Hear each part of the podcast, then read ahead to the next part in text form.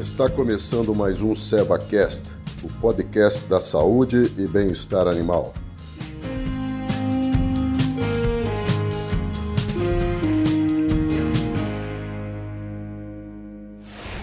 Olá, meu nome é Fábio Castro, sou médico veterinário, é, coordenador técnico comercial de equinos da linha especializada, atuo em parte do estado de São Paulo e Curitiba região metropolitana, Paraná.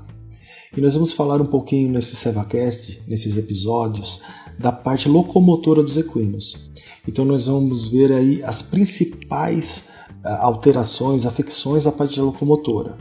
Sabe-se que as principais doenças dos cavalos está ligado hoje ao membro locomotor. Então nós vamos avaliar tudo isso. Segundo dados do IBGE de 2018, nós temos hoje, em média, 8 milhões de cabeças entre equinos, asininos e muares no Brasil. Esses animais, uh, ou de serviço, ou de lazer, ou de esporte, todos eles, sem exceção, podem ter problemas no locomotor, problemas uh, congênitos ou adquiridos. Então nós vamos ver um pouquinho o que, que pode acarretar esse problema e tentar evitar o, o, o quanto antes esses problemas para evitar uma complicação futura. O cavalo, por trás dessa aparência robusta, animal forte, ele é um animal muito sensível à dor. A dor, no caso locomotor ou alguma outra doença, e também a meios externos, como alguma infecção, enfim. Um cavalo, para ter uma funcionalidade esperada, ele deve estar equilibrado com a parte biomecânica dele. Então, isso que nós vamos ver um pouquinho.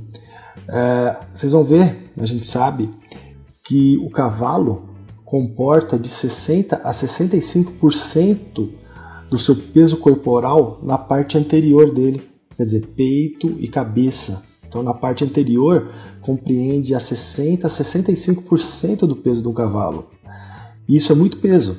Então, quer dizer, a gente precisa ter uma parte óssea, uma parte de tendões musculares bem desenvolvida para poder é, comportar todo esse peso e assim o animal desempenhar sua função adequadamente. Desde um potro na barriga da égua até o animal em início de doma, ele pode apresentar alguma afecção no sistema locomotor, desenvolver alguma afecção no sistema locomotor. Então nós vamos ver, no caso, uma égua. A gente tem duas opções: uma égua muito magra, que muitas vezes é difícil até ciclar, correto? Então se cicla, enfim, não vai passar todos os nutrientes para o potro, minerais uh, desse potro, tá? Ou uma égua muito obesa, com score corporal muito avançado. Isso também pode dar problema uh, no sistema locomotor do potro. Numa égua muito magra, o que ocorre? Uh, na época que o potro nasce, ele vai mamar o colostro. Isso, além de não passar uma imunidade adequada para esse potro, na época da gestação dessa égua, a parte mineral uh, da formação óssea desse potro também não vai ser adequada. Então, esse potro vai ser mais predisposto a ter fraturas, a ter contraturas musculares futuramente. No caso de uma égua muito obesa, o que, que acontece? Ela não vai deixar muito espaço para esse potro uh, se desenvolver no útero. Esse potro vai ficar muito comprimido dentro desse útero e isso pode acarretar alguns problemas na parte de flexura.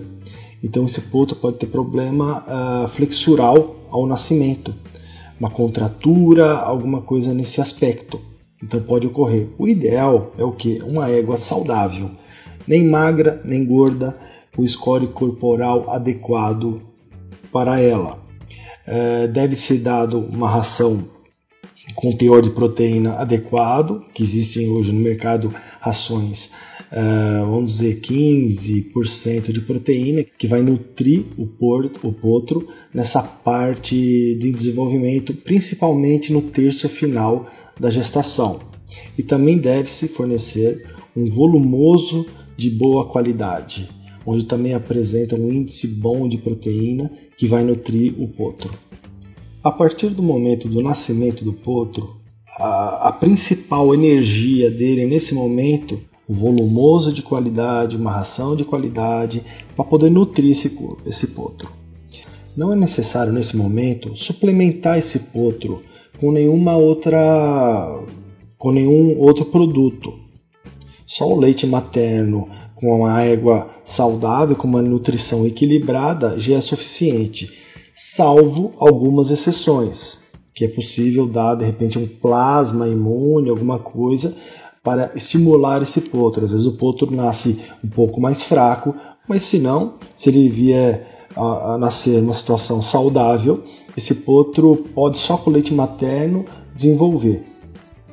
Então, dessa forma, nós vimos que essa alteração do sistema locomotor dos animais, dos equinos, elas podem ser é, genéticas, genéticas não digo, podem ser congênitas ou adquiridas. Então, congênitas, quando vem da barriga da mãe, é, é, o espaço intrauterino pequeno comprime as articulações, comprime é, a parte locomotora, pode nascer com algum problema e também pode ser adquirida com uma suplementação muito grande dos animais, com esforço repetitivo. Isso nós vamos ver um pouquinho nos próximos episódios.